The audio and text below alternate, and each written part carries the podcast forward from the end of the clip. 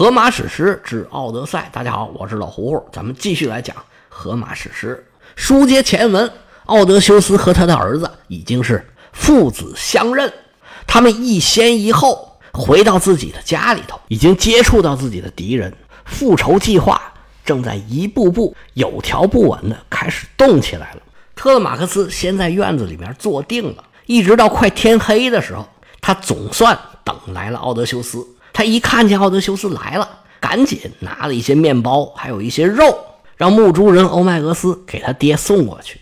随后，奥德修斯就在院子里面挨个挨个的跟这些求婚者乞讨。大部分人都多多少少施舍了一点要不就是肉啊，要不就是面包。就到了那个死硬派叫安提努斯那儿，之前佩内洛佩夫人骂的就是他。奥德修斯要到这儿的时候，安提努斯不但不给。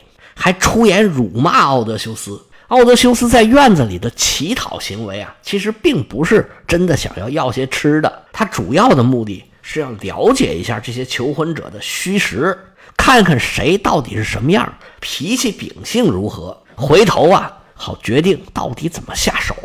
到了安提努斯这儿，奥德修斯碰了个钉子，他现在是一个老叫花子，而且有神明护体，他根本就不怕这些人。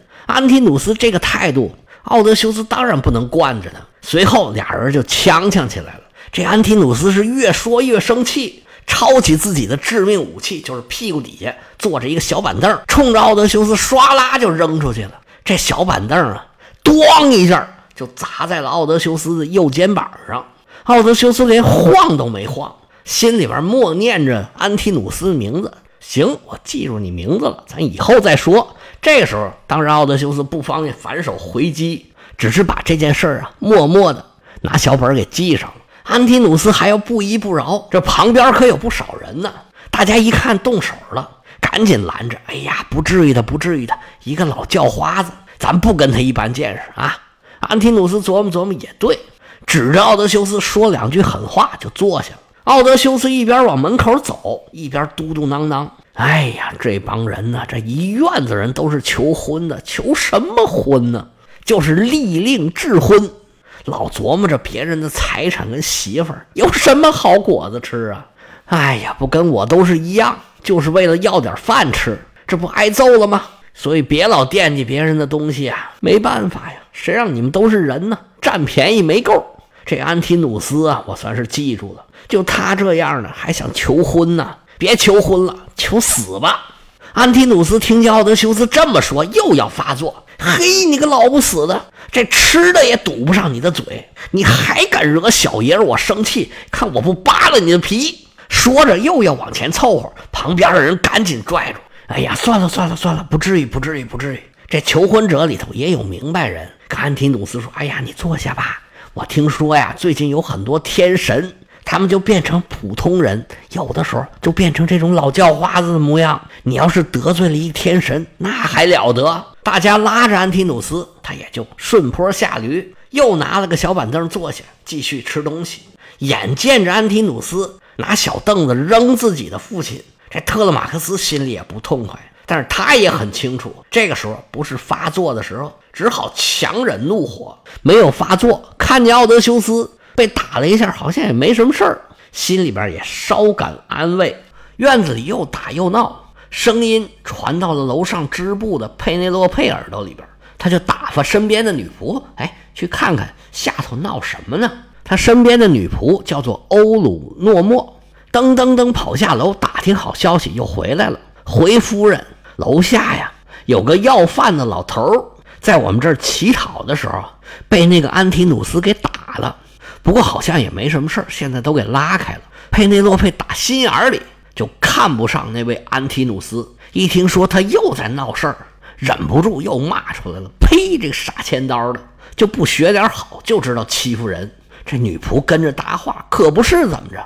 要是咱们的祈祷能成真，这帮人呢，都别想活着出去。哼，可不是嘛！这安提努斯啊，成天琢磨坏主意。”这来个要饭的，你给他不就得了吗？还拿东西扔人家，真是欺软怕硬。哎，你等会儿，这老叫花子是哪儿来的？他知不知道这奥德修斯到底有没有什么下落？去，你叫那个欧迈俄斯上来，待会儿啊，把这老叫花子请来，我问一问他知不知道什么消息。”女仆答了一声好，就把欧迈俄斯给叫进来了。欧迈俄斯一听说是打听这老叫花子的事儿，赶紧如实向佩内洛佩禀报说：“夫人啊，您还别说，我跟这老头啊一起待了三天，他还没少给我讲故事。这老头啊口才真好，就像那说书先生似的。哎呀，那故事讲的别提多好听了。他说他们家呀是克里特人，在海上漂泊大半辈子，经历了各种各样的事情，最后才来到我们这儿。”你还别说，他真提到奥德修斯了。他就说我们家这主人呐，已然是离这儿不远了，而且呢，还带着好多的财富，随时可能回家。佩内洛佩夫人一听“奥德修斯”四个字儿，嘚儿眼睛就亮了啊！他说到奥德修斯了。朱官点点头啊，是啊，啊，那你得把他叫来，我得好好问问他，到底知道什么消息。他一边打发朱官去叫那个老叫花子。一边偷眼往外瞧，一看这些求婚者，心里这个气呀，嘴里头嘟嘟囔囔。你说这帮人他起什么哄啊？家里边也不缺吃，也不缺穿，跑到我这儿还说跟我求婚，这哪是求婚呢？他们是来凑热闹的。哎呀，这帮人成天又是杀牛又是宰羊，吃我们家的，喝我们家的，这不就是欺负我们家没有男人吗？哼！要是奥德修斯回来，你们这帮人呢，得吃不了兜着走。哎，我这儿子也长大了。他父亲要是回来啊，这特勒马克斯啊，也是一个好帮手。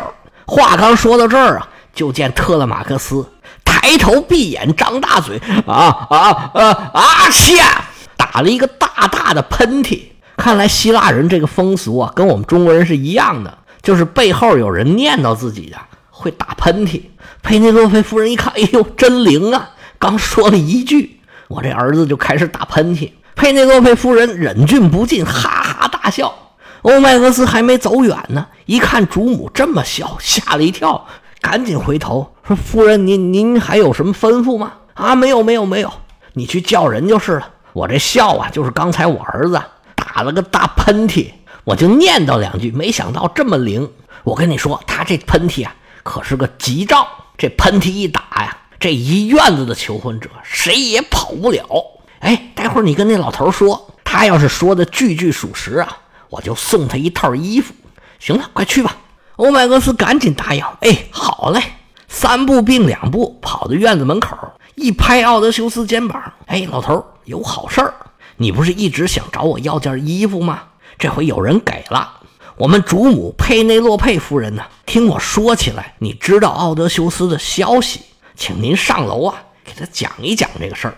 你要是讲的句句属实，他挑不出来毛病，当场就送你一套衣服，然后你就可以穿着这套漂亮的衣服走街串巷去要饭去了。奥德修斯心里这个气呀，我穿着漂亮衣服，合着就为了要饭呢。奥德修斯抬起眼皮看着欧迈俄斯，说：“我去跟他讲这个事儿啊，倒是没什么问题。这衣服不衣服的，咱先搁一边儿。我知道奥德修斯这些事儿，还真的应该跟他讲一讲。”不过你看看院子里头这么老多的人，就光天化日之下，我就穿过院子直接进后边，我就怕呀给惹出麻烦来。要不然咱能不能这样？你回复一下主母，让他稍安勿躁，等到太阳落山，这院子里啊清静点这些求婚者全都走了，没这么人多眼杂的时候，我偷偷的进去，他给我搬个椅子，再点上一盆火，我慢慢的跟他讲。欧麦克斯说：“你点火干嘛呀？哎，这晚上冷啊，我这身上穿的太单薄，不点火把我给冻着怎么办？”欧麦克斯乐了：“哎呀，你想的可真周到。行吧，你说的也有道理，我去回复夫人。”欧麦俄斯出去叫人，佩内洛佩一直在那儿盯着呢。一看欧麦俄斯自己回来了，夫人就有点不高兴：“哎，刚才叫你去叫人，你怎么自己回来了？难道这个老要饭的还不愿意见我不成吗？”欧迈俄斯说：“你千万可别这么想。”这老头说：“呀，现在人太多，人多眼杂，他等晚上再来，还让你晚上啊给他准备一火盆。”他说：“他太冷了。”哦，夫人点点头，说的也有道理。看来这老头还有两把刷子。那你去跟他说好，晚上我就在这儿等着他。欧迈俄斯答应一声，出来找特勒马克斯说：“少爷，这边啊也差不多了。”我要回去照顾我的猪群了，那也是你的财产。不过您在这儿啊，要时刻小心谨慎，尤其晚上黑灯瞎火的，不管干什么，您都得多留个心眼儿。冲着这些求婚者一努嘴儿，说这些人呢，时时刻刻都没准要准备害你呢。特勒马克思说：“好，你就先回去吧，我自当是小心谨慎。明天呢，别忘了带着你的祭品回来，咱们得好好供一供神仙。到时候还得求他们帮忙呢。”欧迈俄斯答应一声，又跟奥德修斯交代好了佩内洛佩的吩咐，起身回到自己的猪圈。一院子的求婚者。还在吃吃喝喝，奥德修斯坐在门槛上，一边吃东西一边琢磨事儿。不一会儿，日暮西沉，第十七卷就在这儿结束了。第十八卷的开头出现了一个著名的乞丐，这位啊可是职业乞丐，游手好闲，不学无术，是又馋又懒。虽然身材高大，但是一身的囊囊踹，那真应了那句话：这是干啥啥不行，是吃啥啥没够。什么本事都没有，饭量还特别大。他的名字呢叫做阿尔奈俄斯，但是他这名啊没有人叫，都管他叫伊罗斯。这个外号啊是来源于希腊神话里面的神的使者，叫做伊利斯。这伊里斯啊是神的使者，是彩虹女神。以前我们曾经讲过，宙斯派伊里斯送信儿。这伊罗斯啊，你别说，他还真不是一无是处。他虽然干啥啥不行，但是腿脚还挺方便。很愿意帮人送个信儿啊，递个东西什么的。于是啊，人家就管他叫使者。但是这使者伊利斯呢是个女名儿，那把这个名儿呢男性化一点，就成了伊罗斯。伊罗斯作为一个乞丐呀，他当然也有自己的地盘儿。每天呢睡到日上三竿，然后继续在那儿懒着，到差不多吃完晚饭的时候，他才跑出来到奥德修斯他们家这儿来要饭。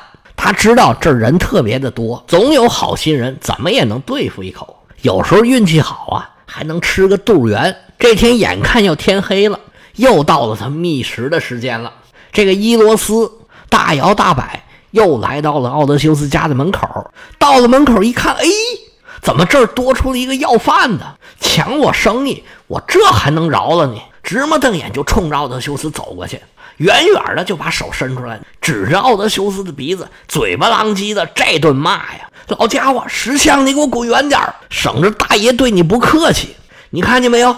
院里的老爷们都冲我挤眼睛呢，他们就是让我揍你，让我跟你动手。我跟你说，老头，你给我自觉点别让大爷我这费事。你赶紧给我挪挪窝，回头啊，你别再伤着你自己。奥德修斯瞟了这个要饭的一眼，说：“你哪位呀？”我在这要饭，碍着你什么了？我也没动口，也没动手，你管得着吗？来来来，你要是愿意坐，咱俩一起坐这门槛上。这么大一个大门，还能坐好几个人呢。咱俩都是要饭的，一家人，别说两家话。能要着你要，要不着啊，你也别眼红。把这伊罗斯气坏了。嘿，你这老头，你这是敬酒不吃吃罚酒啊！说着话，撸格挽袖子就要往上上。奥德修斯说：“哎，行了行了，你歇会儿吧。你看你那样，你见过什么呀？你能打得过谁呀？你别看我老头子年纪大了，你要再敢无礼呀，我就给你放放血。我给你两下，我明天就踏实了。你呀，你就起不来了。”这伊罗斯本来以为他吓唬吓唬，就把这老叫花子给吓走了，没想到这老头啊，比自己嘴还硬，那气势上咱也不能怂啊。伊罗斯说：“好你个老家伙，我看你上了几岁年纪，不想跟你一般见识，你还蹬鼻子上脸了。我告诉你说，你赶紧给我起来！你要再不起来，我动起手来，我打得你满地找牙，你信不信？你个老东西，老的狗都啃不动了，还敢跟我们年轻人在这嘴硬？俩人啊，在这一劲儿的呛呛。这伊罗斯他并不敢动手，但是嘴上也不服输。”奥德修斯呢，也懒得去跟他动手，俩人是越吵声音越大，院里头的人就跑出来看，越聚人越多。安提努斯一看有人找奥德修斯的麻烦，把他给乐坏了，想把刚才的场子给找回来，就大声招呼院里的这些求婚者：“来呀来呀，快来看呐！这要饭的打架了，太好玩了！”这一院子求婚者也没什么出息，都跑出来看热闹，这人是越围越多。很快就围一个圈，把奥德修斯跟这个要饭的伊罗斯围在了当中。安提努斯在旁边起哄架秧子：“哎，各位，我们让他们俩人比试比试，怎么样？”哎，我看见院里啊，已经准备好了，正在烤的一些羊肚，里边啊已经塞了油了，再灌上点血，这就是血肠啊。本来我们留着晚上要吃的，这回呀，他们俩要是谁打赢了，咱就把这个血肠奖给他，好不好？以后啊，他就天天来跟我们一起聚餐。而且我们不再放其他要饭的来了，我们这儿就是他的专属地盘围观的吃瓜群众哪管这个？有热闹看，那就是最好的，纷纷大声叫好。好，我们同意，来比一个，比一个。有认识伊罗斯的，还喊着他的名字给他加油。奥德修斯这形象是装的，他是百万军中取上将人头的主，跟要饭的打架，这不是小菜一碟啊。所以他早就胸有成竹，根本就不怕。反而是这个伊罗斯啊，从小也打架没怎么打赢过。刚才一看这老头嘴这么硬啊，他就有点心虚，要不然他早就上手了。结果旁边的人这么一架喽，这伊罗斯骑虎难下，下不来台了。但是他一看这老头自己怎么也能打得过这老头吧？但是胜之不武，败之有愧，到底打是不打呢？这伊罗斯还在那儿犹豫呢。奥德修斯站起来了，冲着一圈观众点了点头，说：“各位，我是一老头儿，饱经风霜啊，这个拳怕少壮。按理说呀，我肯定是打不过这个小伙子的。但是谁让我饿呢？他要是把我撵走，我就要不到东西吃了。这饿劲儿实在是太难受了。我为了不饿死，留我自己一条命，我怎么也得跟他支吧支吧。”旁边人喊：“好，对，跟他干，跟他干。”奥德修斯一摆手说：“各位，要想让我跟他打也不是不行，不过您各位啊，得在我跟前立下誓言，你们呢不要拉偏架，不能欺负外地人。你们不能说待会儿啊，我跟他打着打着，在我身背后打我的黑拳。你们要是拉偏架呀，就天把你怎么长，地把你怎么短。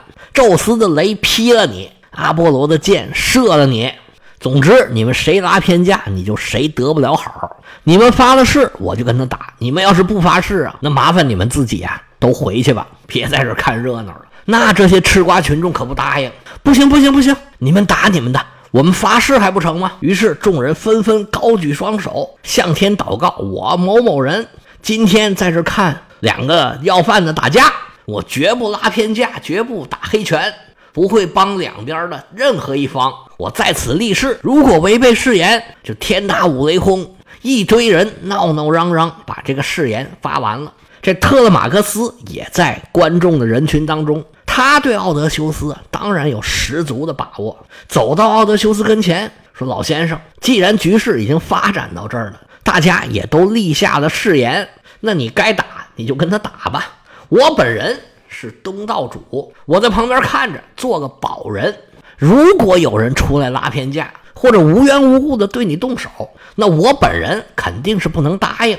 我们在场还有两位王者，说着话，他一指这安提努斯和欧鲁马克斯，看见没有？